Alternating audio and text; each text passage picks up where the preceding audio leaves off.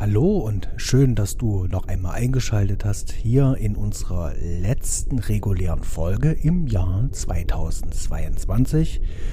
Und damit vielen, vielen, vielen, vielen Dank, dass du uns bis hierhin unterstützt hast, zugehört hast und ja, unseren Gesprächen gelauscht hast. Und das, das, das gibt uns ganz viel Auftrieb und äh, animiert uns auch weiterzumachen.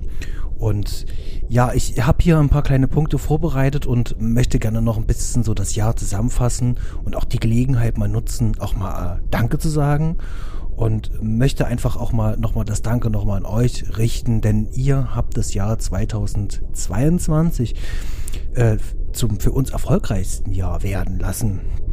Ihr wisst, wir haben die Nightmare-Reihe besprochen und das war ein organisatorischer, wie allerdings auch ähm, in der Postproduktion äh, ganz schön großer Akt und hat mich ziemlich viel Zeit und ziemlich viel Kraft gekostet.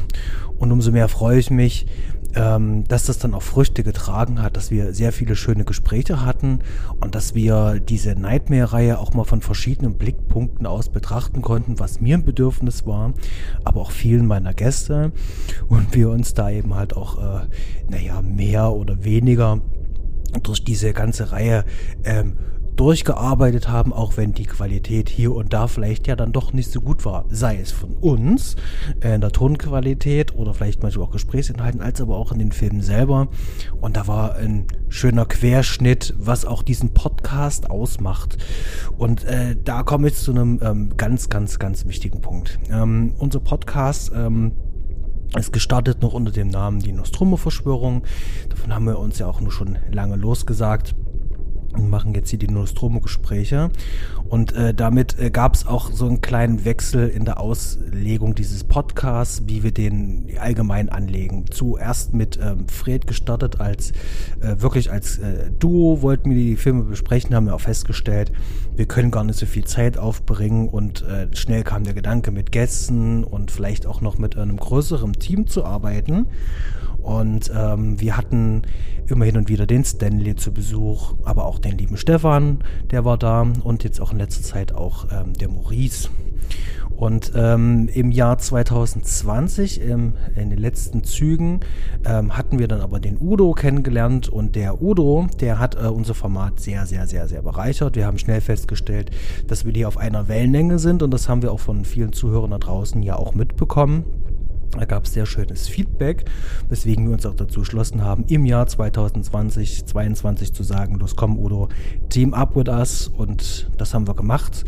Und ähm, deswegen hier auch nochmal ein großes Danke an alle Hosts, die hier mit beteiligt sind und dieses Format mit unterstützen, dass es genau das ist, was es jetzt ist, ein sehr breit aufgestelltes Team, die gemeinsam eine Leidenschaft haben, nämlich über Filme zu sprechen. Und äh, da kommen wir auch zu einem ganz anderen Punkt. Ähm, wir sind nicht divers aufgestellt. Äh, uns fehlt es ähm, an Frauenstimmen, uns fehlt es auch an äh, nicht-binären Stimmen, ähm, die andere Sichtweisen, Perspektiven mit draufbringen. Und äh, da wird sich im Jahr 2023 dann doch einiges ändern. Wir werden einige Gästinnen auf jeden Fall dabei haben und auch diverse andere Anfragen laufen schon an und wir hoffen, dass wir hier noch ein paar schöne Gäste finden, die das Format vor allen Dingen auch äh, inhaltlich noch ein bisschen bereichern können und vor allen Dingen eine neue Sichtweise auf ähm, die Themen, die uns die Filme mitbringen, auch geben können. Ich möchte die Gelegenheit auch gerne nutzen, hier an der Stelle auch noch ähm, allen anderen Gästen, die hier bei uns in der Sendung zu Gast waren, einfach nochmal Dank zu sagen. Äh, Dank geht raus an den Markus vom Erstkontakt Podcast. Dann an den Max, Wiederaufführung, Dominik Stark, Kino 90 Podcast, René und die Abspanngucker. Die Jule, die ganz am Anfang hier mit bei uns äh, gerade die Folge in China essen sie Hunde mitgemacht hat. Hier nochmal viele liebe Grüße raus und äh, wir würden uns freuen, dich mal wieder in der Sendung begrüßen zu dürfen. Dann Karl Friedrich, mit dem ich dann nochmal über den schwarzen Nazi gesprochen habe den Patrick Lohmeier, mit dem wir über Columbo gesprochen haben. Und natürlich Daniel Luca, mit dem wir jetzt erst vor kurzem über den Stepptanzfilm Zap geredet haben. Ihr habt das alles möglich gemacht, dass wir hier dieses ähm, schöne, feine kleine Podcast-Format haben. Und dann noch einmal nochmal wirklich Danke. Wenn ihr jetzt interessiert seid, was war denn eigentlich so oder was sind denn eigentlich so die erfolgreichsten Episoden, die wir veröffentlicht haben, ähm, dann ist äh, die erfolgreichste und beliebteste Episode, die wir jemals veröffentlicht haben, auch im Jahr 2022 die gleiche, die es auch im Jahr 2021 war. Die Schatzinsel. Ja, der Fernsehvierteiler vom ZDF aus dem Jahre 1966 ist unsere beliebteste und am meisten gedownloadetste Folge. Also noch ganz weit vor die neuen Pforten und Aliens. Und dann kommt erst Alien und alles andere danach. Und das ist ein riesengroßer Unterschied. Ich mag es immer selber kaum glauben, wenn ich die Downloadzahlen sehe, aber das heißt aber auch, ähm, das gibt ja auch Rückschlüsse, ähm, was das Alter und äh, wo ihr eigentlich auch herkommt. Und äh, da hatten wir uns auch schon ein bisschen Gedanken gemacht, da wird es auch im Jahr 2023 äh, die ein oder andere Filmbesprechung geben, die ähnlich wie die Schatzinsel so ein bisschen so aus der Rolle tanzt. Wir hatten das jetzt ja auch dieses Jahr gemacht mit äh, dem Special zu Cabinet of Curiosities, wo wir die Folge The Viewing besprochen haben. Und hier sind wir es auch ähnlich angegangen, ähm, wenn uns so ein Format ähm, äh, noch am ehesten wie ein Film vorkommt, möchten wir das auch gerne so angehen. Und ja, ähm, ich bin gespannt, was da noch kommt, aber äh, könnt ihr euch schon mal darauf vorbereiten. Da gibt es auf jeden Fall äh, noch ein paar Reisen ganz, ganz, ganz weit zurück in die Filmgeschichte. Genau. Eure Post, eure Nachrichten, eure E-Mails, eure Kommentare die bekommen wir natürlich auch mit. Und wenn wir es können, dann beantworten wir die so schnell wie möglich. Und da ist auch einiges zusammengekommen. Nämlich, uns passieren selbstverständlich Fehler. Und ähm, so kann es eben halt auch sein, dass wir im Gespräch, wenn uns einfach eine Information fehlt, natürlich auch falsche Schlüsse ziehen. Und so ist es uns natürlich auch gegangen bei der Folge ähm, North by Northwest.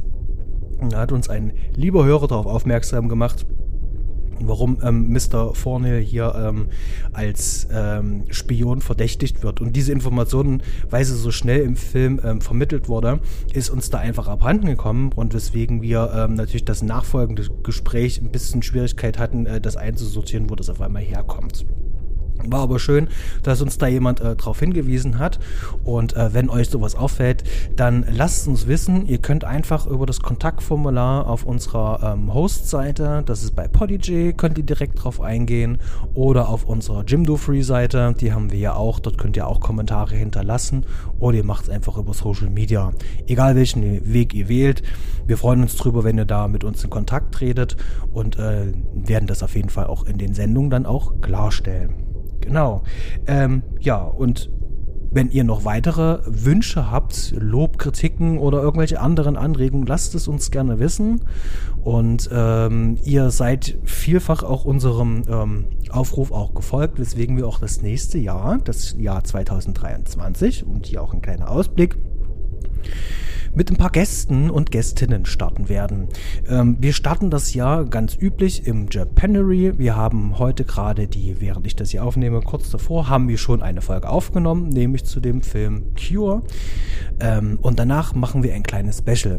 Ähm, unser Podcast ähm, hat so ein paar ähm, RegisseurInnen bisher ausgelassen und dazu gehört unter anderem auch Paul Verhoeven. Und ähm, Paul Verhoeven ähm, werden wir gleich zweimal besprechen, weswegen wir so ein kleines Special machen, was sich vom Januar bis im Februar reinstreckt.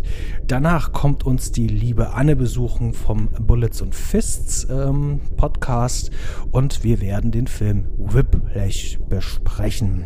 Genau. Dann gibt es noch ein kleines Special und äh, am 28.04 werden wir vier Jahre alt und äh, gehen dann schon in das fünfte Jahr über. Und auch da werden wir ein kleines Special vorbereiten, auch mit ein paar GästInnen. Und da freue ich mich schon sehr drauf. Also das Jahr 2023, das wird spannend. Mal schauen, wie sich das hier alles weiterentwickelt. Und genau, jetzt allerdings geht's zur Folge Aerobicide und da noch ein ganz kurzer Hinweis. Ähm, ich hatte ein kleines Problem mit meinem Mikrofon, denn mein Mikrofon war zwischenzeitlich verschwunden und ich musste mir ein neues besorgen und in dieser Zwischenzeit ähm, habe ich mit einem tragbaren Field Recorder aufgenommen, mit so einem Tascam Das klappt auch soweit ganz gut. Ähm, wir haben das Gespräch zu Nightman End Street 3 komplett damit gemacht und das ist auch okay. Aber wenn man die Qualität natürlich der letzten Gespräche auch ein bisschen gewohnt ist, fällt das natürlich ab. Ist natürlich nicht so schlecht wie jetzt zum Beispiel bei Tab. Da gab es tatsächlich einfach nur einen Bug beim Mikrofon, aber hier einfach nur der Hinweis, dass die Qualität hier ein bisschen anders ist als sonst üblich. Und damit viel Spaß mit der Folge Aerobicide. Ich bedanke mich nochmal bei euch und wünsche euch einen schönen Start ins Jahr 2023. Bleibt gesund, euer Sebastian.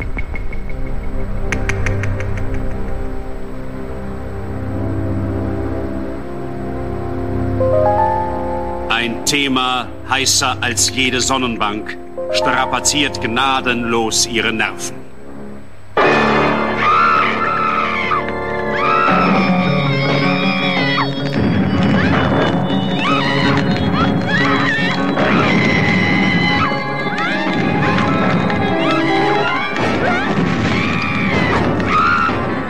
Lodern der Hölle verbrennt sie in ihren schlimmsten Albträumen.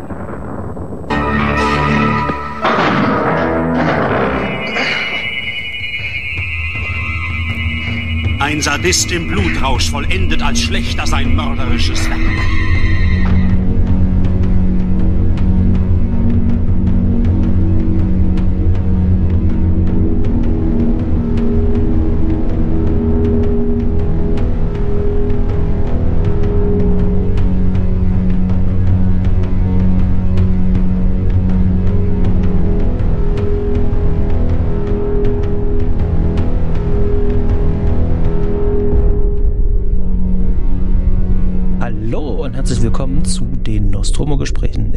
Sebastian und bei mir ist wieder der Udo. Hallo, ich grüße dich. Heute im Spandex. Servus. Hallo, wer den Titel äh, schon gelesen hat, der wird sich schon ein bisschen gewundert haben, was wir da heute ausgegraben haben. Ihr könnt euch ja sicherlich erinnern, wir haben ja irgendwo gesagt, dass wir mal über den kleinen und kuriosen Film sprechen wollen.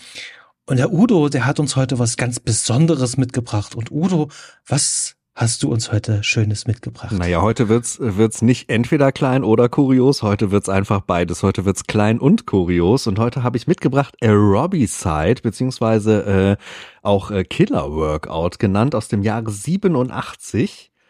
Und das ist ein ganz besonderes Schmankerl. Irgendwie arbeitet sich unser Dezember hier doch zu einer Art Dance-Tember vor. Wir machen hier so ein bisschen Themen, äh, Themenmonat. Äh, und hier haben wir es mit einem äh, lupenreinen oder vielleicht auch gar nicht so lupenrein, mit einem Slasher ähm, äh, mit Aerobic-Inhalten zu tun. Äh, wie das genau aussieht, das wird noch zu diskutieren sein. Ähm, aber der ist auf jeden Fall schön klein und massiv kurios. Auf jeden Fall.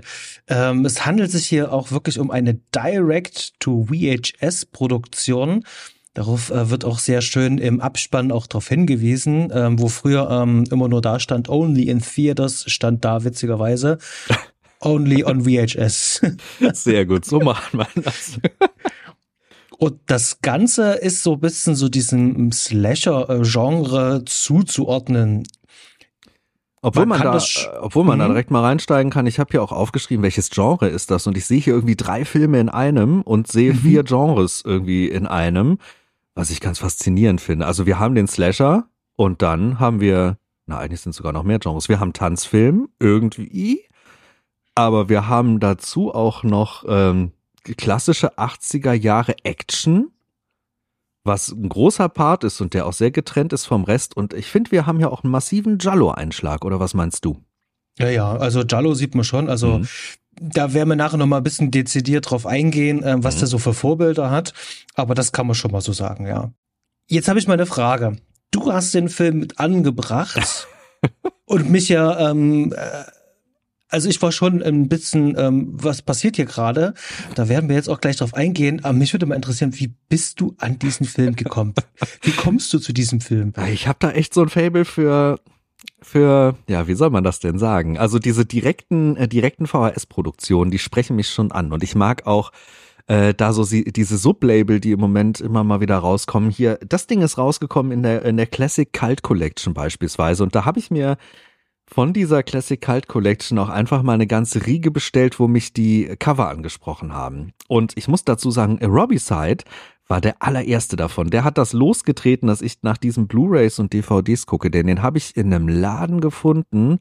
Irgendein Saturn Mediamarkt schlag mich tot. Ich habe keine Ahnung. Da habe ich wirklich mal wie früher einfach quasi leicht gelangweilt an einem Samstagnachmittag in den Regalen rumge rumgeschwurbelt und hier und da und dort rumgeguckt, was gibt es. Und dann ist mir dieses Werk in die Hände gefallen und ich wusste sofort, als ich dieses Cover gesehen habe, und auch diese Rückseite gesehen habe und dann nur diese Untertitel, ich lese nur mal kurz die Untertitel schon mal vor. Die Mitglieder dieses Clubs trainieren nicht nur ihren Körper, sie sterben. Oder auch sowas wie Fitness schadet der Gesundheit, sie tötet. Also, also ich musste es mitnehmen. Ich hatte keine Wahl, ich habe es mitgenommen, ich habe es geguckt und ich war äh, begeistert. So bin ich an dieses Ding gekommen, ja. Ja, dank dir bin ich jetzt auch dran gekommen und habe mich auch mal ein klein bisschen äh, mit diesem ähm, Vertrieb, äh, diesem deutschen Vertrieb hier auseinandergesetzt. Das ist gar nicht so unbekannt, ähm, denn das Label CCC, also Classic Cult Collection, ähm, dazu gehört auch noch das PCE, das Platinum Cult Edition, gehört mir das. Das ist eine Soße und ähm, das Ganze, äh, da, da steht jemand, äh, der vielleicht dem ein oder anderen ZuhörerInnen bekannt vorkommen könnte, nämlich an Sebastian Krökel. Ähm, deutscher C-Movie-Regisseur, vorwiegend für Horrorfilme. Und äh, er hatte auch schon in den 90ern einen Vertrieb, einen Filmvertrieb. Und die meisten kennen es vielleicht von euch noch Astro-Films da wurde sozusagen die äh, gängige Bückware, wie man so schön sagte, ähm, ähm, vertrieben. Und äh, ich kann mich tatsächlich entsinnen, bei uns zu Hause hatten wir Videos von allen vier Teilen die Nacht der reitenden Leichen. Alle oh, vier Teile. Ja. Mhm. Und das war die Version von Astro. Das weiß ich noch ganz genau. Mhm. Genau. Das heißt also, der hat vielen, vielen Menschen den Fulci nach Hause gebracht ähm, oder den Argento. Also der war hier sozusagen der, der, der Typ, der das äh, uns hierher gebracht hat. Wenn es ging, sogar auch ähm, in der ungeschnittenen Fassung. Mhm. Aber da Obwohl. hat er erst sich, sich später erst äh, äh, tatsächlich äh, ähm, drum bemüht, äh, Dinge tatsächlich vom Index zu bekommen. Ich glaube, jetzt erst vor kurzem hat er, ähm, wie heißen die aus Ende der 70er, diese ähm, Gesichter des Todes mhm. ähm, hat er tatsächlich ähm, frei bekommen und jetzt auch veröffentlicht. Also diese Box, die ging ja dann wo auch weg wie warme Semmeln, ist überhaupt nicht mein ähm, äh, Gebiet, also würde ich mir auch niemals zulegen, aber äh, da gibt's äh, sicherlich eine riesengroße Fanschar und ähm, da gehört der Kröke auf jeden Fall als wichtiger Mann mit dazu.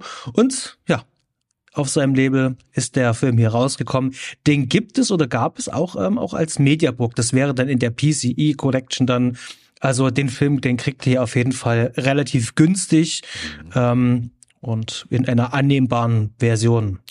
Der ist damals auch bei mir in so eine Kerbe geschlagen. Ich habe ja sowieso irgendwie ein Fable für Tanzfilm kombiniert mit so ein bisschen was anderem, auch mit Horror kombiniert. Also ich, ich mag Black Swan, Showgirls ist für mich so ein Riesending. Äh, ich liebe Climax, äh, ich mag Suspiria, wie hier ja auch eindeutig bekannt ist. Äh, das ist, ähm, das ist ein Genre, was, was mein Herz höher schlagen lässt. Und ich habe da ein bisschen tiefer recherchiert. Dieser Film hat hier auch einiges losgetreten. Der ähm, hat natürlich bestimmt irgendwo Wurzeln. Ich habe da mal ein bisschen recherchiert. Äh, da gibt's einen Fulci-Film, den kenne ich noch nicht. Äh, Murder Rock Dancing Death. Den habe ich mir jetzt auch mal auf die Liste geschrieben, äh, wo auch irgendwie äh, auch Tanz, Horror gemixt ist. Und ich glaube, da ist das Mordinstrument irgendwie eine Hutnadel, wenn ich das richtig gelesen habe. Also da sieht man schon irgendwie eine Parallele. Aber der hat auch richtig einen kleinen Trend losgetreten, dass solche äh, Tanz-Aerobic-Geschichten mit Horror kombiniert werden. Da gibt's zum Beispiel auch aus dem Jahre 87 den Film Dance or Die. Dann gibt's noch Death Spa, wo sogar der Titel hier in diesem Film begründet ist, aus dem Jahre 88, weil das hier an so eine, äh, die Fassade von, von Rondas äh, Gym geschmiert wird. Und dann gibt's auch noch äh, Slash Dance aus dem Jahre 89. Also da, äh, dieser Film ist der Grundstein einer Bewegung und ich glaube, da muss ich auch in den ein oder anderen Film noch reinluken, denn das sieht äh, alles auch irgendwie schön trashig aus. Ja, also wenn ihr euch ähm, für Trash, Sleaze und ähm, andere ähm, gurkige Sachen interessiert, dann seid ihr hier genau richtig aufgehoben. Und äh, ich bin mir auch sicher, dass wir auch nächstes Jahr den einen oder anderen kleinen Film da nochmal ausheben aus so einer großen Schatzkiste. Ähm, bevor wir das aber tun, ähm, vielleicht hier noch ein paar Hardfacts abgeklappert. Denn wenn wir einmal ähm, bei ähm, Trash-Movies beziehungsweise bei sleasigen Filmen sind, dann müssen wir auch mal ganz kurz äh, den Namen David A. Pryor müssen wir unbedingt erwähnen. Der gute Mann, der hat uns in den 80ern viele, viele C-Movie-Perlen hervorgebracht. Wie sein Erstlingswerk ähm, Sledgehammer, Killzone, ähm, Deadly Prey, Tödliche Beute, wer kennt ihn nicht? Dead Squad, Night Wars, Operation Warzone. Also da gab es eine ganze Menge, was er uns äh, mitgebracht hat. Und ähm, ja, ich frage dich jetzt mal, kennst du irgendeinen von diesen Filmen, die ich gerade aufgezählt habe? Leider nein, aber, aber ich habe Lust, sie kennenzulernen. Ich bin da inzwischen sehr motiviert und auch gerade auf der Jagd nach der, nach der ein oder anderen äh, Sichtung aus seinem, aus seinem Övre, denn ich glaube, da habe ich Nachholbedarf, denn ich stelle immer wieder fest, dass was er hier gemacht hat mit den Mitteln, mit der Zeit, die er da hatte, ist so kompetent, da kann ich mir nicht vorstellen, dass das alles Schrott sein kann, sondern ganz im Gegenteil. Ich, ich erwarte da äh, die ein oder andere Überraschung. Äh, du hast ja auch schon zugegriffen und dir das ein oder andere bestellt, richtig? Ich habe mir dieses äh, Doppel, ich glaube von ähm, Deadly Prey war das, ähm, habe ich mir ja. zugelegt. Das müsste jetzt die Tage auch ankommen, weil mich das einfach mal interessiert wird, was hat der noch gemacht? Mhm. Ja, Sledgehammer würde ich beispielsweise auch wirklich gern mal sehen. Der ist nicht ganz so leicht zu bekommen, aber ich bin da, äh, bin da schon auf der Suche und am Puls der diversen Foren, wo man da vielleicht eine gebrauchte oder einen Import irgendwie erhaschen kann. Ähm, hätte ich auch mal richtig Bock drauf, denn das liest sich gut und das sieht auch erstmal sehr schön aus von den paar Bildern, die man da so gucken kann. Ich glaube, der Mann hat da noch einiges auf der Pfanne und die Liste ist ja wirklich lang. Der hat ja enorm viel runtergekurbelt. Genau. Und äh, wenn man ähm, der Auteurtheorie auch ein bisschen glauben möchte, ähm, dann ist es auch so, ähm, dass wir es hier auch mit dem Auteur zu tun haben, denn David I. Pryor hat das ganze Ding tatsächlich auch selber geschrieben. An der Kamera stand ein gewisser Peter Bonilla. Ähm, ich habe ein paar Einträge bei IMDb zu ihm gefunden, aber nichts, was mir auch nur ansatzweise bekannt vorgekommen wäre. Mhm. Also so gar nichts, gar nichts. Kennst du irgendeins von seinen Werken? Ich muss jetzt gerade mal durch die Liste gucken. Ich glaube aber, ähm, das ging mir da ganz genauso, dass ich auch nichts kannte. Ich habe auf jeden Fall zu dem Mann gelesen, dass der am Set ähm, sehr schwierig gewesen sein soll und dass, äh, dass er, er und, äh, und Pryor hier durchaus Probleme miteinander hatten, dass die da oft gegensätzlicher Meinung waren und Pryor da sich immer wieder durchsetzen musste. Ähm, nee, aber auch wenn ich mir hier die Liste angucke, also ich, ich kenne von ihm sonst nichts, nein. Dann haben wir Musik äh, Todd Hayen und am Schnitt selber auch David A. Pryor. Mhm. Genau. Damit haben wir erstmal so die Leute ähm, hinter der Kamera. Man merkt schon, das ist äh, auch vor allen Dingen relativ äh, äh, kleine Crew. Also vor allem, dass äh, David L. Pryor in wirklich den wichtigsten Kategorien ähm, sich selber besetzt, also selber da halt arbeitet, äh, Regie, Drehbuch und Schnitt. Ähm, das heißt also, die komplette künstlerische Leitung von diesem gesamten Film übernimmt halt auch er.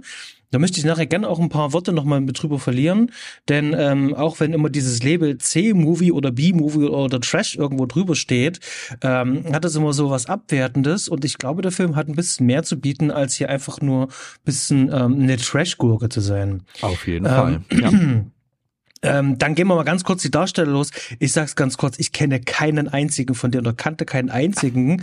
Deswegen jetzt einfach nur, ähm, damit wir es komplett haben. Wir haben äh, Marcia Carr als Rhonda, wir haben David James Campbell als Lieutenant Morgan, Fritz Matthews als Jimmy, Ted Pryor als Chuck. Achtung, wenn euch der Name Pryor bekannt vorkommt, ja, das ist der Bruder von David A. Pryor, der auch in gefühlt jedem seiner Filme auch immer mitspielt. und äh, Theresa van de Woude als Jamie. Und damit haben wir, denke ich, erstmal soweit alle durch. Fällt dir noch irgendwas auf? Fällt dir noch irgendwas ein? Nee, nee, also ich glaube, für, für eine Besprechung des Films reicht das dicker aus. Wer da tiefer einsteigen will, der muss mal die IMDb befragen. Also ich kenne auch von den Nasen einfach niemanden und ich habe mal so ein bisschen in die Listen reingeguckt. Das sagt mir auch alles nichts. Beziehungsweise dann sind die in einer so kleinen Rolle drin, wie ja zum Beispiel die Marsha K., die hat irgendwie auch in Savage äh, Street mitgemacht, äh, in Savage Streets mitgemacht oder auch in Maniac Cop und so. Also alles Filme, die man natürlich auch kennt oder der Night Stalker oder sowas. Aber dann in so kleinen Rollen, äh, dass das, glaube ich, nicht groß, groß erwähnenswert ist. Also, nee, haben wir. Da können wir. Aber, aber erwähnenswert wäre vielleicht ähm, die Geschichte, sprich ähm, die äh, Logline. Um was geht's denn eigentlich hier in Aerobicide, Ja. Killer Workout? Da werde ich mal die Inhaltsangabe der Blu-ray verlesen. Äh, okay, äh, legen wir los. Vor zwei Jahren starb das Model Valerie auf der Sonnenbank ihres Fitnessstudios einen grausamen Tod. Doch anscheinend ist die Tragödie vergangener Tage noch lange nicht vergessen, denn bei der jetzigen Betreiberin Rhonda, der Zwillingsschwester des damals so unglücklich dem Flammentod ausgesetzten Opfers und ihrer neuen Trainerin Jamie, wird der Kundenstamm von unbekannter Hand arg geschröpft und plötzlich tauchen Leichen auf, wo eigentlich körperliche Ertüchtigung auf dem Fitnessprogramm stehen sollte. Ein geheimnisvoller Killer setzt sein blutiges Workout-Programm in die Tat um und beweist auf vielfältige Weise, dass Sport in der Tat Mord ist. Und man muss ja jetzt mal wirklich sagen, was für ein Humbug ist denn diese Inhaltsangabe, oder? Aber auf so vielen Ebenen. Und äh, du musst mir mal einen Gefallen tun. Ja. Das habt ihr schon mehrfach irgendwo gelesen.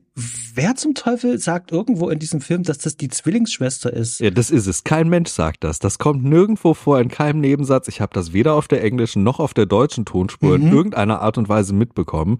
Äh, Exakt. Vielleicht steht im Hintergrund irgendwo ein Bild von Zwillingsschwestern, aber also selbst das halte ich für Humbug. Ist mir nie was aufgefallen. Also das Mhm. haben die sich, glaube ich, einfach aus den Fingern gesogen. Genauso wie, wie der Tod am Anfang. Also hier an der Stelle natürlich, äh, wir spoilern das Ding. Also äh, wer Ja, das ja. noch nicht geguckt hat, äh, wir hauen hier auch wirklich Dinge raus, die für die Drehungen und Wendungen in diesem Film äh, essentiell sind. Und die gibt's ja auch wirklich in diesem Film. Also hier gibt's Mhm. jetzt keine Twists in dem Sinne, aber schon einiges an Überraschungen. Und also äh, dieser, das, was da am Anfang passiert, da ist ja nie eine Leiche zu sehen, da ist halt eine Ver Verkohlung zu sehen.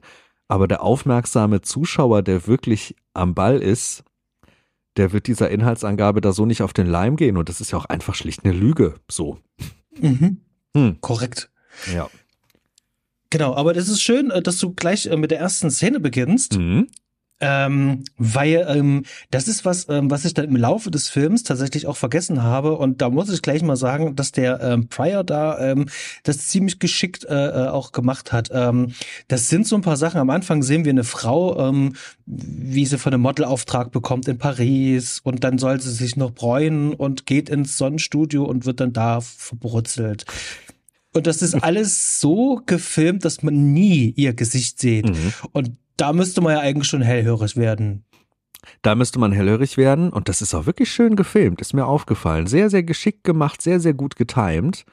Und ähm, ja, es gibt viele Hinweise hier in diesem Film, wer dann am Ende diese Person sein kann. Und äh, wenn man wirklich total aufmerksam ist, hat man, glaube ich, wirklich eine, eine große Chance, dem Rätsel sehr schnell auf die Schliche zu kommen. Ist mir aber bei der ersten Sichtung alles entgangen. Da ist mir auch die erste Szene nicht ganz entfallen, aber ich habe die irgendwie wieder so ein bisschen aus dem Blick verloren. Und äh, das ist ja schon erstaunlich clever gemacht. Gerade am Anfang dachte ich mir so wie, okay, ich glaube, ich, also, wir können, also die erste Szene ist, ist, ist so gemacht, ähm, ich habe schon dieser, dieser, dieser, du hast es vorhin schon gesagt, äh, dieser Jallo, ähm, diese Jallo-Film hast du schon angesprochen. Da fühlte ich mich sofort dran erinnert. Das war auch so ein bisschen inszeniert, auch mit dem Licht. Äh, Also die, das sind hier so Szenen, so mit ganz hartem Licht. Ähm, das ist so kein softes Licht, sondern richtig schönes, hartes Backlight, ähm, bisschen hazy Stimmung und immer ein bisschen aus dem Schatten heraus filmen. Und das fand ich tatsächlich schon mal ähm, ganz stimmungsvoll insgesamt halt. Mhm. Und ähm, am Anfang dachte ich wirklich noch, wir haben es hier mit dem Killer zu tun, der hier sozusagen jetzt äh, die dieses Model hier gerade röstet. Ja. Äh, was sich dann auch im späteren Verlauf des Films dann als nicht äh, ähm, bewahrheiten sollte, also als falsch rausstellen sollte. Das ist gar nicht so. Aber fand ich schon mal ganz gut. Mhm. Genau. Äh, aber nach dieser ähm, Szene geht der Film aber eigentlich erst richtig los. Wir bekommen Der 80er Jahre Musik. Musikeinsatz. Oh, der Musikeinsatz. Es ist so wunderbar. Da legt der Film los und wir sehen Körper. Wir sehen ganz, ganz, ganz viele Frauenkörper in hautengen Aerobic-Klamotten. Ähm, für die, die ähm, noch kennen von früher, ähm, bei uns war es so, dieser Aerobic-Trend, der schwappte ja dann mit der Wende ja natürlich auch mit zu uns rüber, welche Körperweise wurden diese alten Videokassetten aus den 80ern aus der BRD hier rüber gefahren und ähm, hier konnte man Aerobic-Videokassetten hier auf äh, Märkten und sowas alles kaufen und da gab's viele Aerobic-Kassetten bei uns zu Hause, zu denen man dann natürlich zu Hause Sport machen konnte. Äh, das hielt dann ein paar Wochen mal kurz vor, bis dann irgendwann dann keiner mehr Lust hatte, zu Hause Aerobic zu machen. Denn Aerobic sollte man dann doch schon irgendwo richtig vor Ort mit vielen Leuten in, in einem Raum machen. Aber es gab halt auch diesen Aerobic zu Hause, dieses äh, Home Aerobic ähm, Event. Mhm. Und äh, da gab es ja, ich glaube, da gab es sogar auch einen Sender, der das auch ausgestrahlt hat.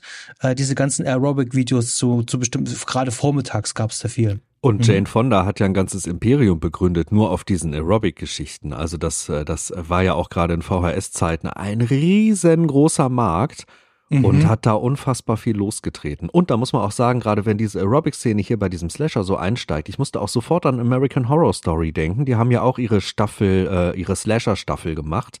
Und die steigt quasi genauso ein mit genauso einem wundervollen Soundtrack und Aerobic-Einlagen. Und ich, ich könnte wetten, die haben sich das Ding hier vorher angeguckt und sich da mal ein bisschen inspirieren lassen, weil also gerade diese Tanzeinlagen, wie die auch gemacht sind und äh, wie, wie die sich anfühlen und auch wie von dieser American Horror Story, äh, wie, wie da ähm, diese, diese, diese Einstiegsmusik losgeht, also dieser äh, Vorspann, das, das erinnert mich auch ganz stark hier dran. Also ich, ich glaube, da gibt's ähm, ich glaube, das ist, das stand hier Pate für, für, für diese ersten Einstiegsszenen und für den Anfang von dieser Staffel.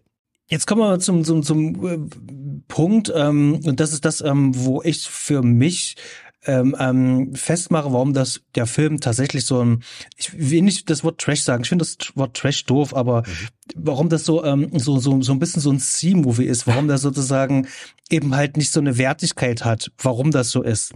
Und das liegt zum einen auch am Erzählstil. Dieser Film hat keinen verlässlichen Erzählstil. Wir haben keine Figur, der wir von vorne bis hinten folgen können oder keine zwei festen Figuren oder drei, das, das gibt's halt nicht, sondern der Film springt, wie es ihm beliebt. Mhm. Und dann haben wir auch noch verschiedene Erzählweisen. Denn alles, was auch nur ansatzweise mit äh, diesen Aerobic-Szenen zu tun hat, das ist ganz anders gefilmt und auch ganz anders geschnitten. Das ist wie eine Montage, das fühlt sich wie ein Musikvideo an. Das sind sozusagen Appetizer.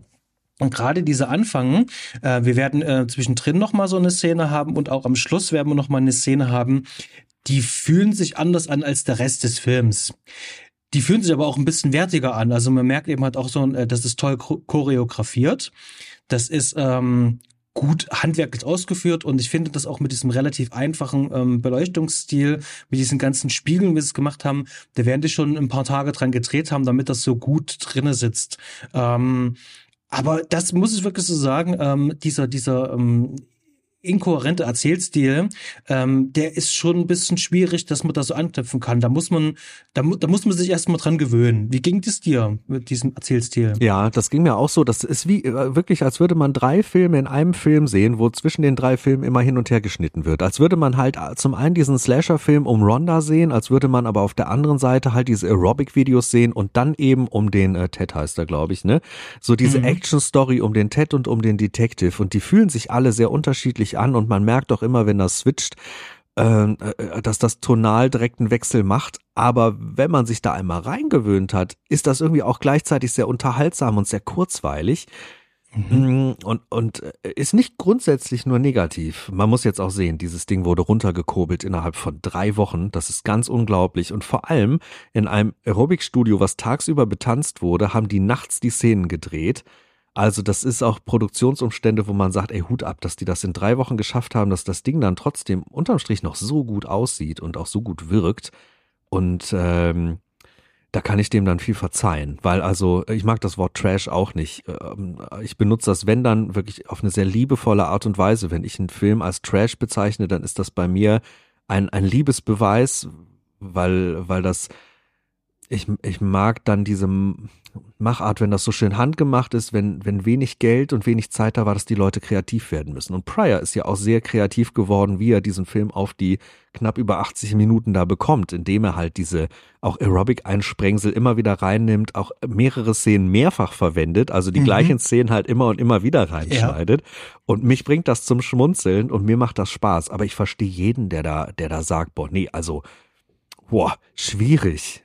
Das ist was, was, was sich nicht jeder traut. Ich, ich äh, ziehe meinen Hut vor den Eiern, die Pryor hier hatte, um zu sagen, nee, wir hauen das Ding so raus. Das ist geil so. Ja, ich habe mir auch jetzt, ich habe mir jetzt ja nur zweimal jetzt gesehen. Also es ist auch unfassbar, dass ich diesen Film innerhalb von einer Woche zweimal gesehen habe. du harter Hund. das, das ist so eine Idee, wo man selber ja eigentlich beim Schreiben ja schon weiß, das ist absoluter Sleaze. Also das ist, das ist ja auch schon ähm, da, da ist ja, da ist ja kein, kein, kein wirklicher äh, riesengroßer Inhalt drinne. Da ist keine Message, da ist keine Story mit drinne. Das, das ist einfach wirklich nur, ähm, ich habe Bock auf einen Genrefilm, ich habe Bock auf einen Slasher-Film, ich habe einen verrückten Ort, wo man das spielen lassen kann. Let's play. Das, das ist ja sozusagen dieser Film. Und ich finde das so krass, dass der das eisekalt durchzieht und sich dabei zu keiner Sekunde ernst nimmt. Aber so ganz, dass da keine Story drin ist, kann ich auch nicht stehen lassen. Wie ging dir das mit dieser Mördersuche? Es geht ja relativ flott los mit den Toten und wir haben nee, ja nee, auch. Nee, mir geht's um, um inhaltliche Punkte. Mir mhm. geht's nicht um die, die Storykonstruktion. Mhm. Der hat, der Film hat schon eine Geschichte zu erzählen, sondern es geht halt darum, der hat halt einfach keinen, ähm, das ist ein Unterhaltungsfilm. Ja, ja, ja. Mehr nicht. Genau. Und dafür, dass es nur, in Anführungszeichen, nur so ein Unterhaltungsfilm mhm. ist, ähm, mit wirklich lächerlichen ähm, äh, Ausgangssituationen, ähm, macht er das halt ziemlich gut. Dass mhm. ich sagen, also es ist sehr effektiv halt einfach darin. Zu welchem Zeitpunkt bist du der Killerin auf die Schliche gekommen? An welchem Punkt hast du es gemerkt? Hast du es direkt ganz früh gemerkt oder kam es wirklich erst bei dieser Enthüllungsszene? Also tatsächlich äh, gibt's ja ähm, das ist, äh, das kann man sich so als Faustformel ja mal merken. Ähm, immer dann, ähm, wenn du irgendwie einen Mord siehst und dann einen Umschnitt hast auf die nächste Person, ist das in meisten Fällen tatsächlich auch immer der Mörder. Das ist so ein, so ein gängiges Ding. Das hast du auch im deutschen Krimi, hast du, das ist eigentlich immer das gleiche Ding. Und dann wurde auf Rondo umgeschnitten und dachte mir so, okay, das ist er also. Und dann habe ich mal ein bisschen so drauf geachtet. Ähm, ja, dafür möchte man gerne, dass ich jetzt äh, den im Verdacht habe oder die im Verdacht habe. Und dann werden die Stück für Stück halt rausgekillt bis du dann irgendwann, du kommst, na, vielleicht ist das ja auch der Detective, also der Lieutenant in dem Fall. Ähm, aber nein, es war dann Ron. Das war jetzt nicht großartig überraschend, aber ich fand's cool, wie sie dahin gekommen sind. Also, dass der sich dafür Mühe gibt, ähm, dir da Möglichkeiten anzubieten. Auf jeden Fall. Und ich finde auch schön, dass sie auch direkt einstreuen, dass man es von vornherein erkennen kann. Direkt in Szene eins, also diese, nicht äh, die allererste Szene mit dem Brutzeln, sondern die erste Szene, die dann im Aerobic-Studio spielt, wo dieser schöne Musikeinsatz ist und die Tanzszene ist, dann sieht man Ronda nämlich und man, äh, es fällt einem eigentlich direkt wie Schuppen von den Augen, dass alle anderen Mädels super spärlich bekleidet sind und Ausschnitt haben und man Beine sehen kann, Rücken sehen kann, was auch immer. Und bei Ronda eben nicht. Die ist geschlossen bis ganz oben zum Hals. Und wenn man da mal drauf achtet, dann äh, fällt es einem wirklich wie Schuppen von den Augen. Das ist ein so klarer Fingerzeig mit hier stimmt irgendwas nicht, weil sie völlig, ähm, völlig da rausfällt, rein visuell schon und man eigentlich nur ihr, ihr, ihr schönes Gesicht sieht, aber alles andere ist, ist verhüllt und das ist eben bei sämtlichen anderen Körpern in dieser Einstellung ist das nicht so.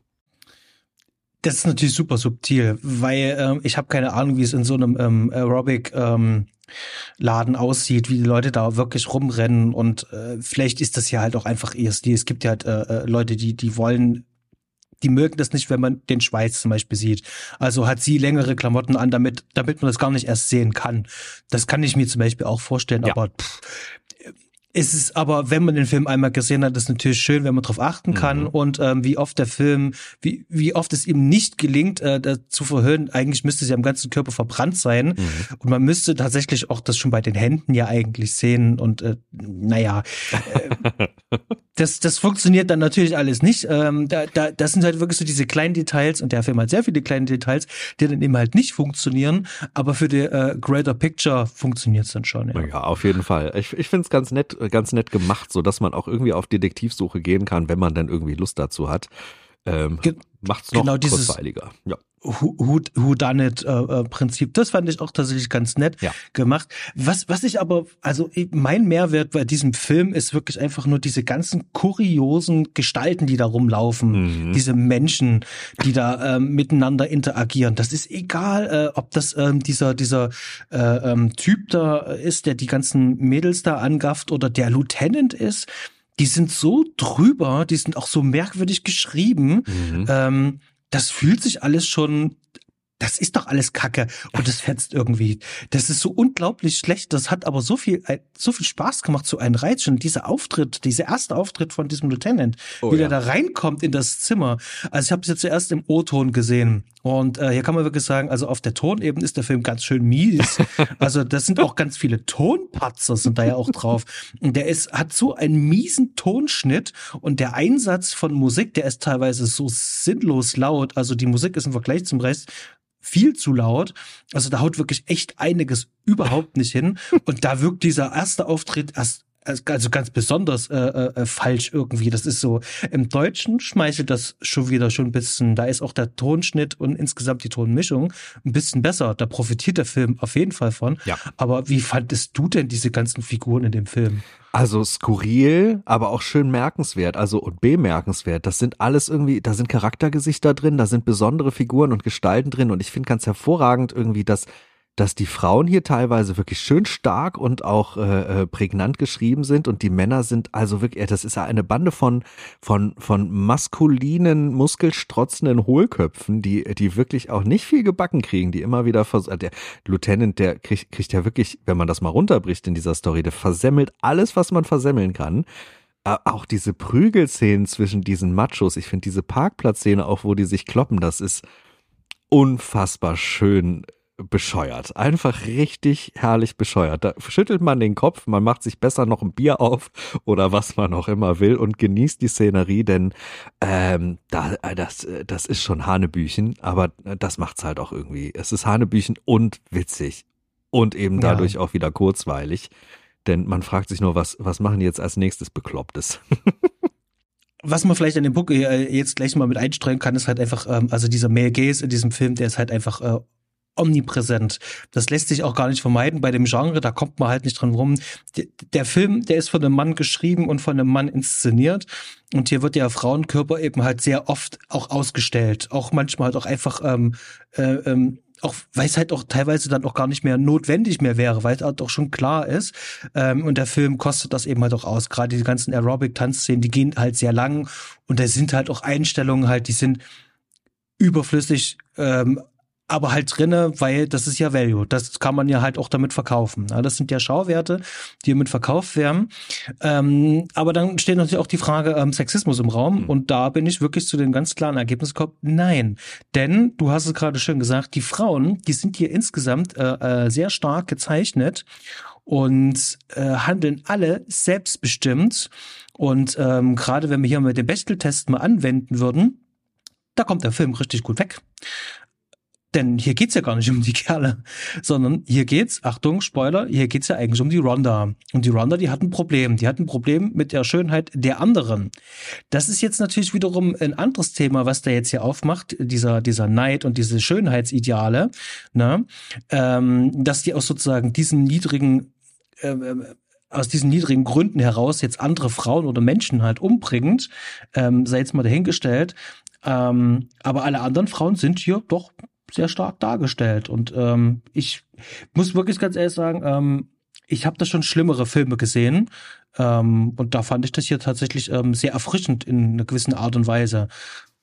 Ja, Wie ging es dir da? Das sehe ich ganz genauso. Ähm, es gibt ja, äh, ich bin ja ein Fan von Nacktheit in Filmen. Ich mag das gerne. Ich mag das bei französischen Kunstfilmen gerne. Ich mag das auch bei Horrorfilmen gerne. Aber es gibt immer diese eine Art von Film, wo man sich irgendwie unangenehm berührt fühlt, wenn man das sieht, wo das irgendwie wirklich auf eine eklige, sexistische Art und Weise ist, die nicht passt. Und es gibt halt mhm. auch Filme, so wie dieser hier, hier hat mich das überhaupt nicht unangenehm berührt, weil der Film stellt auch die Männer aus, zumindest die, die zu sehen sind. Der geht genauso auf die schwitzenden Muskeln und auf die Arme in Großaufnahme, wie er das eben auch bei den, äh, bei den Frauen auf die Körperteile tut.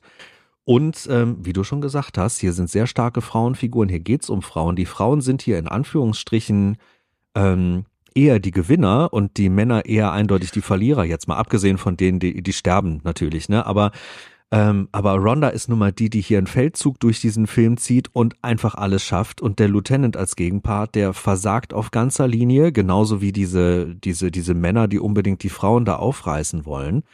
Ähm, da merkt man schon sehr klar, dass der, dass der so geschrieben ist, dass sich das für mich als Betrachter überhaupt nicht ähm, sexistisch oder negativ anfühlt. Also von daher, ich stimme dir da komplett zu und muss sagen, also für einen Film in dem Genre aus dieser Zeit ähm, erstaunlich fortschrittlich und äh, das passt hier für mich ganz gut zusammen. Natürlich gibt's die Ausstellung der Körper und wie du es gesagt hast, der Male Gaze ist da, aber er ist hier nicht, nicht unangenehm.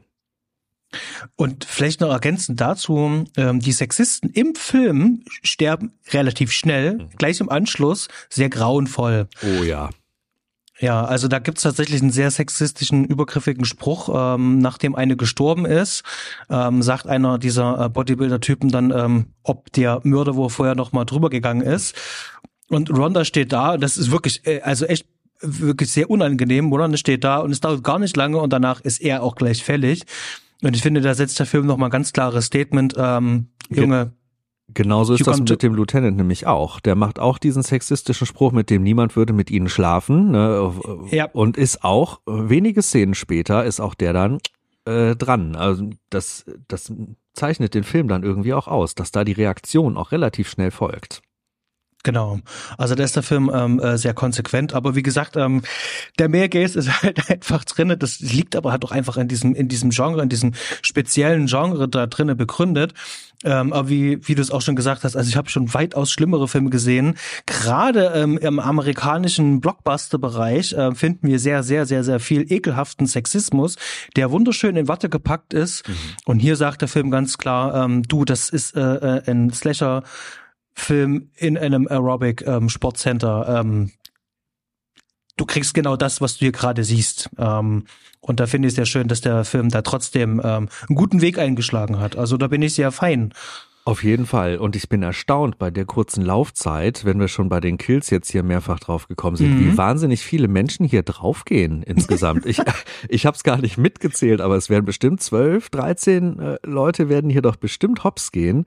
Und in der Mitte auch in einer Frequenz, wo man wirklich sagt, ne, sobald dieses Sprayer da, dieses, äh, was haben sie da dran gesprüht? Ähm, uh, Robicide Death Spa. Äh, Death Spa, ganz genau. Und also äh, danach kommt ja wirklich, bam, der tot, bam, die tot, bam, die tot. Es ist unglaublich. Eine wirklich hohe Schlagzahl. Hätte ich nicht erwartet im Vorfeld. Ja, und das, obwohl der relativ unblutig ist. Ja. Also das sind ja wirklich bloß drei Szenen, die, ähm, Stanley würde sagen, jetzt sehr knusprig sind, mhm. ähm, aber insgesamt trotzdem alles sehr human. Also da passiert viel entweder offscreen, mhm. beziehungsweise nur angedeutet.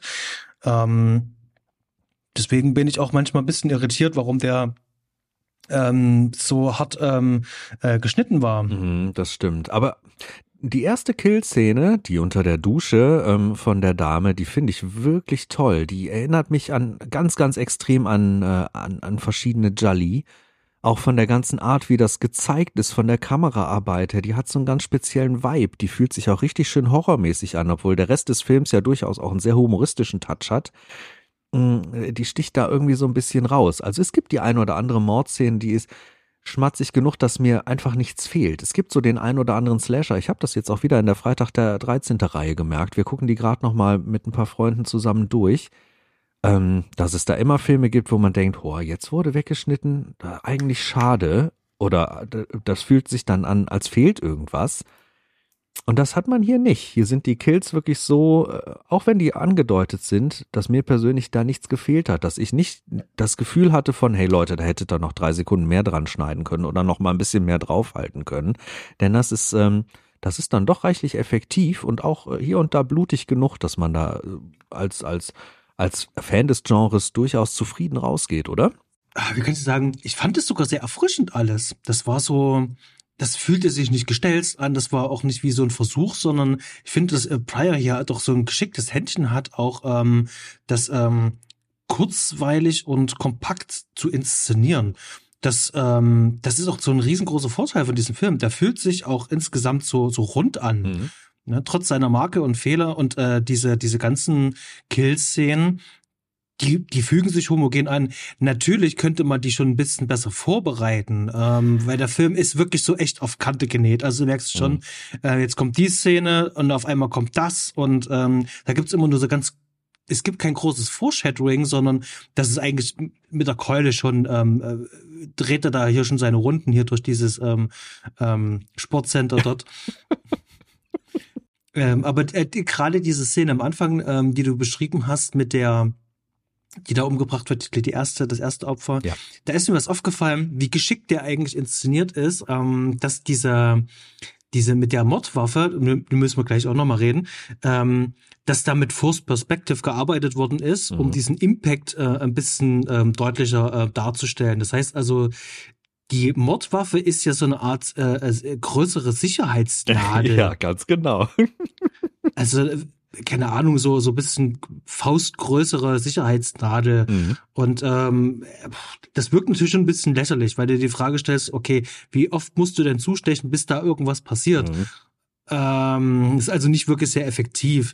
Und äh, in dieser ersten Szene sieht man dann eben halt auch, wie diese Waffe dann im Hals stecken soll. Und das ist Force Perspective. Die steckt gar nicht da drin, die Mhm. Waffe. Die steckt gar nicht im Hals drin, sondern die ist einfach nur davor. Ja, das sieht man auch. Ja, ja, ja. Und die hat, äh, die hat man rückwärts gedreht, die Szene. Das sieht man dann auch. Mhm. Und durch diese schnellen Bewegungen, durch die Bewegungsunschärfe siehst du natürlich gar nicht, dass dieses, äh, diese, diese Nadel eigentlich ganz kurz ist bloß. Ja. Ähm, aber weil es halt insgesamt so kurz inszeniert ist, fällt es erstmal gar nicht auf. Ich musste sozusagen zweimal hinschauen und dann, um das äh, zu identifizieren. Mhm. Und äh, das sind ganz einfache kleine äh, Tricks und Mittel, die der da eingesetzt hat. Das macht schon wieder Spaß. Ja. Ähm, Frage, wie findest du denn die Mordwaffe? Ja. Oh, da fällt mir nicht mal ein prägnantes Wort für ein, um das zu umschreiben. Also der, äh, die ist so, wie wir das zu, vorhin zu den Männern gesagt haben. Die ist einfach unfassbar bescheuert. Ich, äh, ich habe beim ersten Mal gucken konnte ich es nicht fassen, womit hier gemordet wird. Und warum auch überhaupt? Ich verstehe es auch nach wie vor nicht, warum gerade das äh, die Waffe sein musste. Ähm, aber es bleibt im Kopf. Also es ist der Film mit der, es ist der Film mit der Sicherheitsnadel. Und man fragt sich die ganze Zeit, warum und äh, wie sterben die Leute damit eigentlich wirklich? Okay, da kriegt doch einer die direkt in den Kopf reingerammt. Das ist natürlich auch schon, uff. Ähm, ah, es ist einfach bekloppt. Es ist einfach richtig bekloppt. Ich, ich weiß nicht, warum der äh, Schreiber, äh, warum Pryor sich das hier rausgefischt hat oder warum er da nicht zu was naheliegenderem, äh, irgendwie aus dem Model-Business oder, oder irgendwas gekommen ist. Aber irgendwie ist es, das ist so ein so bad it's good Ding. Das ist so bescheuert, dass mir das irgendwie schon wieder gefällt. Ich habe vor uns gesagt, ähm, der Film nimmt sich doch eigentlich gar nicht selber ernst die ganze Zeit. Und jetzt muss ich dich mal fragen, nimmt der Film sich wirklich nicht selber ernst oder nimmt er sich doch ernst und ist unfreiwillig komisch?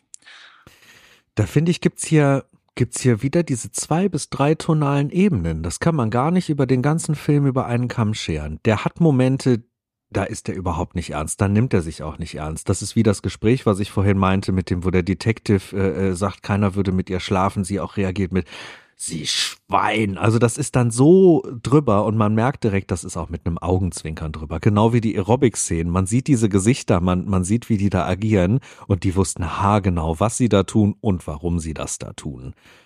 Aber es gibt auch diese Momente, wie diesen Duschkill oder auch wie ein, zwei weitere Kills, ähm, zum Beispiel von den Sprayern und auch später im Handlungsverlauf ein, zwei Szenen, die, äh, die haben schon durchaus eine ernstere Gangart. Und ich finde auch, dass diese äh, typisch 80er Jahre Action-Szenen auch nochmal so ein ganz eigenes Ding da machen. Das erinnert mich an so einen Samurai-Cop beispielsweise. Oder das erinnert mich an den Film Macho Man, wo man wirklich das, das ist, das ist so bekloppt und dennoch haben die das mit so einer bierernsten Miene durchgezogen und auch diese Schlägerei auf dem Hof so bierernst durchgezogen.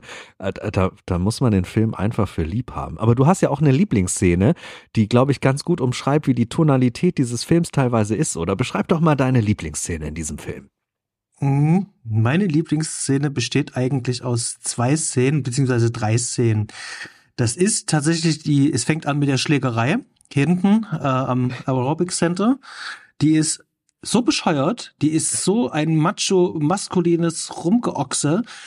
Und ähm, in dieser Schlägerei äh, gesellt sich dann eine dritte Person dazu, eine ähm, junge äh, äh, Aerobic-Tänzerin, stellt sich daneben und schaut sich das Ganze an. Und nachdem dann unser, ähm, äh, wie, wie heißt er hier? Ted der heißt er, glaube ich. Ted. Chuck. Ach, Chuck. Ach stimmt, Ted ist der, ach, siehst du, ich schmeiß schon die Schauspieler und die Rollennamen durcheinander, oh Gott. Genau, der Chuck äh, geht dann hier als Gewinner von diesem Match vor und ähm, diese ähm, Aerobic ähm, Tänzerin ähm, quatscht ihn dann an und fragt, äh, ob er denn nicht mitkommen will, nachdem sie ihm gesagt hat, dass er das echt gut gemacht hat und dass es ziemlich cool war. Und dann fahren die halt einfach mit einem verdammten Porsche, fahren die halt einfach durch Beverly Hills oder was weiß ich, was das ist, mhm. zu äh, ziemlich äh, krasser ähm, 80s äh, Musik. und dann sitzen die in ihrem Garten Oh, in diesem Garten ist ein kleiner Tisch, da ist zufällig ein Telefon. Sie holt, äh, sie will sich fix umziehen und dann nutzt er die Gelegenheit, um dann mal ganz fix eben äh, anzurufen, wobei sich herausstellt, dass er ein Privatdetektiv ist. Und dann kommt sie wieder, ist umgezogen, er möchte gehen und äh, sie bittet ihn dann mehr oder weniger da zu bleiben, denn er hat hier auch noch ein bisschen Arbeit zu tun und entblättert sich dann da. Und diese Szene, die ist so absurd, also diese beiden äh, Szenen, die sind so absurd, also das ist wirklich un unglaublich. Ähm, das muss man einfach nur gerne haben. Also ich finde, das, ähm, das ist so, das beschreibt diesen gesamten Film irgendwie für mich. Genau diese, diese Abfolge, diese, diese blöde Schlägerei, dann die Autofahrt mit der 80s-Mucke und dann diese Szene da in diesem Garten. Dachte mir so, meine Güte, ist das scheiße. Das fetzt, das gefällt mir. Ich schmeiß da noch eine Szene oben drauf, die ich auch abgöttisch liebe, wo ich jedes Mal also mindestens breit grinsen muss oder mich echt kaputt lache. Das ist relativ zum Schluss, wo, äh, wo dieser eine Macho-Typ äh, so getan hat, als sei, als sei er der Killer und dann kommt er zu Ronda ins Studio und dann ist das äh, an diesen Spinden und nur dieser kurze Moment, wo sie sich dann da umdreht und diese, diese Dirty Harry Riesenwumme aus dem Spind rausholt und ihn da einfach mit diesem Mordswumms umknallt. Gott macht das eine Freude und da kann mir keiner erzählen, dass die sich an dieser Stelle wahnsinnig ernst genommen haben. Die wussten exakt, was sie da, was sie da nachmachen und was sie auch zeigen wollen. Und das ist zum Lachen einfach perfekt. Da kann man den völlig als Komödie werten. Oh, es macht einen Heidenspaß. es, es gibt so viele ähm, verrückte Dinge in diesem Film. Und die haben es glücklicherweise alle geschafft und äh, ergeben an diesem Film, weswegen ich wirklich sagen kann, der Film äh, nimmt es selber mit so einem Augenzwinkern auch wahr. Und das, das macht's dann halt auch aus. Also der möchte gar nicht eher ernst sein. Ähm, ich, möchte an der Stelle vielleicht mal ganz kurz äh, ähm, ähm, über die, die Restaurierung mhm. und ähm, äh, die, die Qualität von dem Film sprechen. Der Film, der ist ja eigentlich ähm, auf 35 Millimeter Film mit Ariflex-Kameras gedreht worden und Spherical. Ähm, das heißt also, wir hatten für damalige Verhältnisse äh, ganz ganz normale übliche Technik da. Übrigens, ähm, es wird ja kolportiert, dass der Film ja ein äh, Direct äh, to VHS, also nicht Direct to VHS, sondern ähm, Direct On. Ähm, On, on VHS. Also, dass der sozusagen mit ähm, VHS-Kameras gedreht worden ist, dem ist nicht so. Also, der ist wirklich auf Film gedreht worden. Ähm, aber jetzt kommt die wichtige Frage. Als der Film dann für den Videomarkt aufbereitet worden ist, dann wurde ja ein Videomaster mehr oder weniger erstellt. Und dieses Videomaster scheint auch die Vorlage hier für die Version, die wir haben, zu sein. Denn wir sehen hier diese typischen ähm, VHS-Artefakte. Ähm, ähm, wenn man zum Beispiel ähm, Werbung rausgeschnitten hat. Also wenn da ein Schnitt ist, dann siehst du schon, da ist wie so ein, so ein, so ein digitaler Artefakt ist da schon mit drauf. Und das Bild wirkt ähm, wie so ein aufgeblähtes maximal SD, wenn überhaupt. Ähm, das ist eine ganz furchtbare, hochskalierte Qualität, wo jemand dann versucht hat, noch ähm, äh, äh, das Rauschen zu entfernen, versucht hat, ein bisschen nachzuschärfen. Also da sieht man, dass da irgendwas passiert worden ist, aber irgendwie ist es nicht toll. Und äh, jetzt ist die Frage, gibt es da keine Möglichkeit oder gibt da keiner mehr Geld dafür aus? Oder ähm, weil das ist echt schade, weil der Film, der, der könnte wahrscheinlich in einem ganz anderen Gewand könnte der zu sehen sein. Also ähm, so wie er mal vielleicht konzipiert war. Mhm. Aber das sehen wir gar nicht. Der sieht wirklich aus ähm, wie ähm, eine VHS-Version von diesem Film, bloß halt im Jahr 2022. Das stimmt. Der sieht so aus und also das ich verstehe voll, was du meinst. Der könnte völlig anders aussehen. Auf der anderen Seite hat's auch, hat's auch für mich genau diesen Charme, als würde ich eine VHS einlegen und der wirkt halt mhm. genauso auf mich. Der ist kratzig, verrauscht, die Tonspur und so. Du hast es alles schon genannt.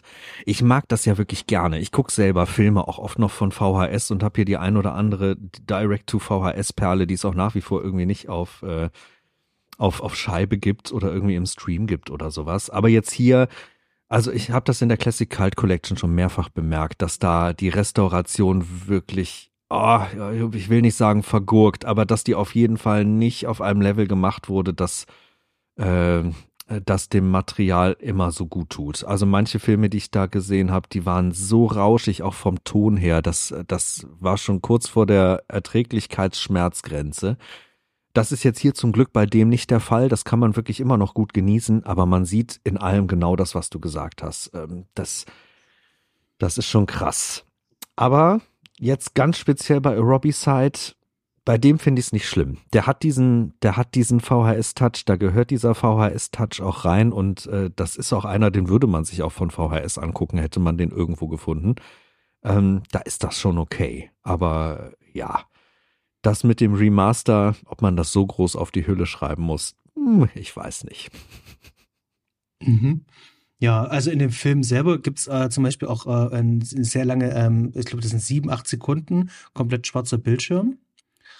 Ähm, das ist ähm, kurz bevor der Polizist unten an der Tür klopft äh, und oben äh, die eine junge Frau da da ermordet wird, äh, äh wo es in diese Szene reingeht.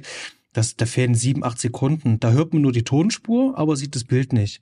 Und äh, wer weiß, was da passiert ist, aber ähm, ja. Da muss ich wirklich nochmal nachfahren. Das ist mir nicht aufgefallen und ich habe ihn jetzt schon drei, vier Mal, ich weiß gar nicht, äh, drei, vier Mal gesehen, würde ich sagen. Und irgendwie muss es mir einfach entgangen sein. Da werde ich nochmal, werde ich nochmal genau ein Auge drauf werfen. Ja, das ist dann natürlich blöd, wenn, wenn sowas passiert. Vielleicht gab es aber auch das Bildmaterial dann in dem Master, was sie hatten, noch einfach so nicht mehr. Und sie haben dann einfach die Tonspur laufen lassen. Wer weiß es schon. Ähm, mhm. Ja, aber ich, äh, ich glaube, was was die Krone für diesen Film ist, was das ganze Ding zusammenhält und zu dem runden Ding macht, was es dann für mich ist und was auch der Grund ist, warum ich es immer wieder einlege und warum ich auch manchmal wirklich nur den Anfang laufen lasse, weil ich gerade immens Bock drauf habe, das ist diese Musik. Und ich finde diese Einstiegsmusik, auch im Mittelteil gibt es ein, zwei Nummern, aber auch diese Ausstiegsmusik. Wir reden hier von Only You Tonight im Anfang und ich glaube, der Track am Ende heißt A Woman on Fire. Meine Fresse, Basti, ist, hat dich das als Ohrwurm genauso durch den Alltag begleitet wie mich? Ja, ich habe es jetzt schon dreimal gehört. Äh, die Playlist, es gibt tatsächlich bei YouTube eine schöne Playlist, die hauen wir euch mal in die äh, äh, Show Notes unten mit rein. Da könnt ihr mal ein bisschen mit uns dieses äh, 80s äh, Retro viel nachempfinden. Hat mich jetzt tatsächlich begleitet, sind ein paar sehr catchy Nummern drauf. Ähm, muss man auch sagen, die, äh, die die Playlist erstellt haben, äh, beziehungsweise die, die die Videos gemacht haben, die müssen eine Schweinearbeit gemacht haben, um diesen Soundtrack äh, zu restaurieren. Denn den kriegst du ja so gar nicht, Nein. diesen Soundtrack. Und äh, die haben das ähm, aus dem Film rausgefrankensteint und äh, irgendwie versucht zusammengelegt. Dann gibt's sogar einige, die haben das ein bisschen nachgebaut noch zusätzlich. Ähm, die haben diesen, diese, die Beats nachgebaut, um das bisschen besser verkleistern zu können. Das klingt auch äh, sehr gut und authentisch.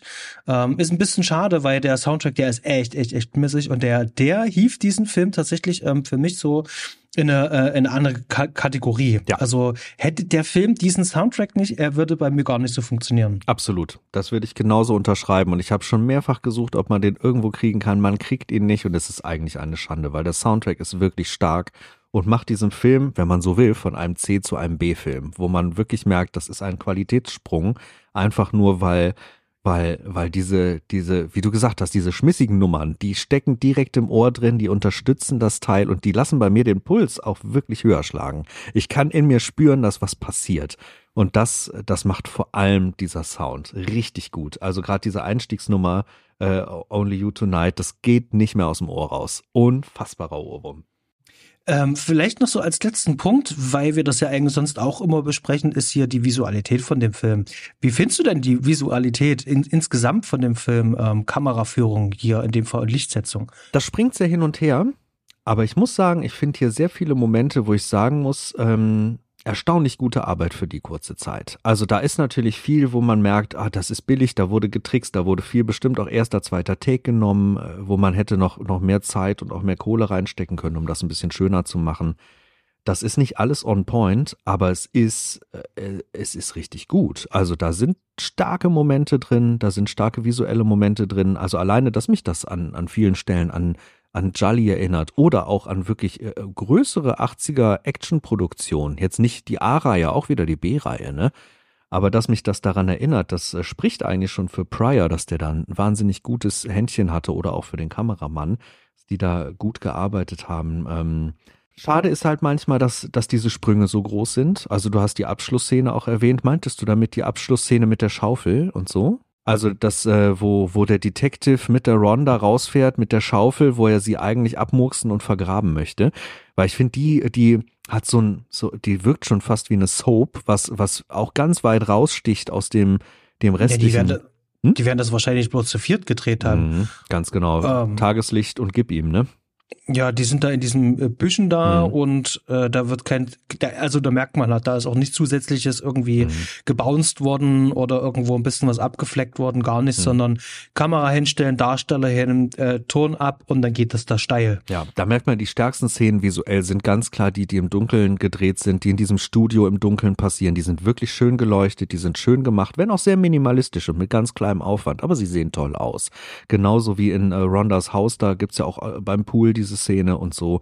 Das macht mir schon ganz schön viel Freude. Wie ist es dir damit gegangen? Wie gefällt dir die Visualität und ist dir bei der Kameraarbeit noch irgendwie was Besonderes aufgefallen?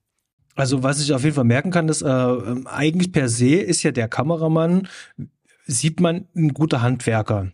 Und man sieht, dass der wenig Zeit beziehungsweise wenig Budget ähm, zur Verfügung hatte um, und vor allen Dingen dann auch entsprechende Crew, mhm. um Dinge halt durchzusetzen zu können. Und viele Szenen sind drinne, wo du richtig merkst, okay, das musste jetzt schnell gehen. Man sieht sogar auch Nachdrehs. Da gibt es zum Beispiel die eine Szene, wo der Detective oder Lieutenant in dem Fall ähm, ein Interview äh, macht mit den zwei Mädels. Und das ist eigentlich in einer Halbtotale gefilmt und da gibt's dann einen, ähm, nicht over the shoulder, sondern einen Close-up von Ronda die ganze Zeit und der wirkt immer wie reingeschnitten mhm. und der ist auch nachgedreht worden. Der ist auch ganz anders geleuchtet, da ist ganz anderer Filmstock verwendet worden. Da siehst du ja schon. Ähm, du merkst halt an vielen Stellen, der Pryor musste diesen Film durchhetzen und der Kameramann hätte wahrscheinlich einfach nur Zeit oder mehr Crew gebraucht, eins von beiden. Und beides gab's halt einfach nicht. Und äh, da mussten halt ähm, da, da, da, da fällt sozusagen dann der Film halt runter und vor allem auch den Kameramann auf die Füße. Und sowas muss ich immer sagen, das tut mir immer wahnsinnig leid. Das tut wirklich immer wahnsinnig leid, weil am Ende hat dann keiner was davon. Also der DUP wird dafür keine Folgeaufträge bekommen, auf gar keinen Fall. Und ich kann da jeden verstehen, ähm, der dann wahrscheinlich am Set ein bisschen, naja, nicht, nicht mehr so cool drauf ist. Mhm, weil er dann gemerkt hat, wo, wo bin ich denn dann hier eigentlich? Weil du musst es abdrehen. Also der Film ist versucht da drinnen, gerne schön aussehen zu wollen und scheitert dann aber an der Realität. Sprich, also wir haben hier einen straffen Plan und müssen so und so viele Einstellungen am Tag halt runterkurbeln. Und da ist nicht viel mit Licht setzen. Und das ist echt schade. Ja. Ähm, die Mordszenen sind natürlich dann immer ein bisschen einfach, weil ein hartes Licht irgendwo, viel Haze und ähm, das kriegt man schon irgendwie hin, aber spätestens dann, wenn mehrere Leute im Raum sind, der Raum ja ausgeleuchtet sein muss, da kannst du dann kein, ähm, du, du kriegst keinen äh, schönen ähm, schönen Look mehr hin. Ähm, das mhm. funktioniert nicht. Du kriegst die, die Leute nicht schön geschäbt. Das sieht halt immer ein bisschen soapig aus. Mhm. Da profitiert der Film natürlich davon, dass die Qualität ziemlich mies ist weil dann wirkt er so grobkörnig, da wirkt er allgemein schon so ein bisschen haptisch. Wenn es jetzt cleaner wäre, dann würde man richtig sehen, dass das Licht scheiße ist, also dass das doof ist. Deswegen hat das schon wieder was für sich. Ähm, ja, ich sehe, was er hätte gerne sein wollen, aber es war halt nicht möglich und hat dann sozusagen diesen, diesen, ja, diesen C-Movie-Charme dadurch dann halt. Aber man muss es ja mal sagen, wie es ist. Ich liebe gerade so C-Movie-Charme und wenn dann in diesem Charme ein wirklich eigentlich ziemlich guter Film stattfindet, dann, dann ist das voll okay, dann ist das voll fein für mich. Ich kann mir eine Version vorstellen, die mit viel mehr Geld und mit noch mehr Material und Menschen gemacht worden wäre und ich weiß gar nicht, ob es den Film so viel besser gemacht hätte. Denn eigentlich, es, wie du gesagt hast, es ist ein Unterhaltungsfilm und das tut er. Er unterhält. Er unterhält auf der visuellen Ebene, auf der Tonebene, er unterhält mit bescheuerten Menschen mit furchtbaren Dialogen teilweise, mit aber interessanten Wendungen hier und da, mit unfassbar vielen Kills für so einen kurzen Film. Er unterhält mit, mit einer, mit einer, mit einem tollen Tempo insgesamt. Und also ich muss sagen, ich bin glücklich mit dem Ding. Ich gucke so viele Slasher. Ich gucke dieses Genre rauf und runter. Ich bin großer Fan und ich muss aber sagen, wenn mich jemand fragt, was sind so deine liebsten Slasher? Ähm, ich würde den nicht auf den ersten Platz hieven, keinesfalls, aber ich würde den mit nennen. Ich würde den mit nennen, weil er so unterhaltsam und kurzweilig ist. Den schiebt man rein und egal, ob man da alleine sitzt, in einer lustig feuchtfröhlichen Runde mit Kumpels, ob man äh, einen lauschigen Abend hat und einfach noch schnellen Film sehen will, der funktioniert in all diesen Lagen ziemlich gut, weil man kann mit dem einfach Freude haben, kurzweiligen Spaß haben und der ist auch mit seinen 82 Minuten exakt genauso lang, wie er sein darf. Ähm, und gerade auch mit dem Ende, mit diesen letzten Tänzen, mit, mit der letzten Musik, man geht da einfach sehr happy aus dem Teil raus. Und ich finde auch das Ende generell, dadurch, dass es diese herbe Tonalität hat, dadurch, dass, äh, dass, dass Ronda hier am Ende auch als die Siegerin rausgeht, das finde ich stark. Also man, man ist einfach zufrieden, wenn man den, äh, wenn man den abgeschlossen hat. Oder wie ging es dir damit mit dem Ende? Ich wollte gerade sagen, das ist ja eigentlich ein sehr schönes Fazit schon gewesen. Ja, ja. Ich kann mich dem, dem einfach nur einfach anschließen. Ähm, ich finde das Ende tatsächlich auch sehr gut. Das, das, das rundet halt ab. Ich muss dazu sagen, ich bin am Ende des Films trotzdem schon so wie, ähm, eigentlich ist egal, was der Film da jetzt noch macht mit mir. Ähm, das, ähm, äh, der hat so viele Haken, Wendungen geschlagen, der hat so viele Fragenzeichen teilweise hinterlassen. Oder ich, ich saß mit offenem Mund einfach nur da, was passiert hier eigentlich gerade? Und zum Schluss dann so, ja, sie ist die Killerin. Mhm. Okay. Die hat gerade den Lieutenant gekillt. Das scheint keinen zu interessieren. Okay. Der Laden geht weiter. Okay. Ja. Und dann hältst du dann zum Schluss auch noch, noch mal die Mordwaffe da noch mal hin und grinst dabei und macht so ein Augenzwinkern und denkst so wie, okay, okay, du bist genau die, diese Art von Film und ähm, jetzt habe ich dich schon zweimal gesehen und ich werde den Film bestimmt noch ein drittes und viertes Mal sehen. Bestimmt nicht mehr diese Woche, aber auf jeden Fall nochmal. Und ähm, ich bin super fein mit diesem Film. Dann geben wir da mal die Empfehlung raus, Leute. Guckt euch dieses Ding an und äh, lasst uns nebenbei bitte aber auch noch ein paar Likes da, denn das können wir immer brauchen. Und auch wenn euch diese kleine Reihe gefällt mit den Kuriositäten und den kleinen Filmen, lasst uns gerne mal einen Kommentar da. Da freuen wir uns immer, egal ob ein Kommentar zu diesem Film, wenn ihr ihn selbst geguckt habt und da was äh, noch loswerden wollt, oder auch wenn ihr noch eine Idee habt, welchen Film wir ganz unbedingt und dringend in diesem Format mal besprechen müssen. Da sind wir immer offenen Ohres. Sehr schön. Ähm, wir hauen euch nochmal in die Shownotes, wo ihr den Film beziehen könnt. Sehr schön, Basti. In diesem Sinne, ich danke dir für dieses Gespräch und dass wir diesen Film mit reinnehmen konnten. Der war der war mir irgendwie wichtig. Den, äh, den, den, den musste ich mal irgendwie besprechen und das war perfekt in diesem Format. Dankeschön. Ich danke dir, lieber Udo, für diese ähm, besondere Empfehlung. Und ähm, ihr da draußen, danke fürs Zuhören. Habt eine schöne Zeit. Kommt gut ins neue Jahr. Bleibt gesund. Bis zum nächsten Mal. Ahoi. Adios.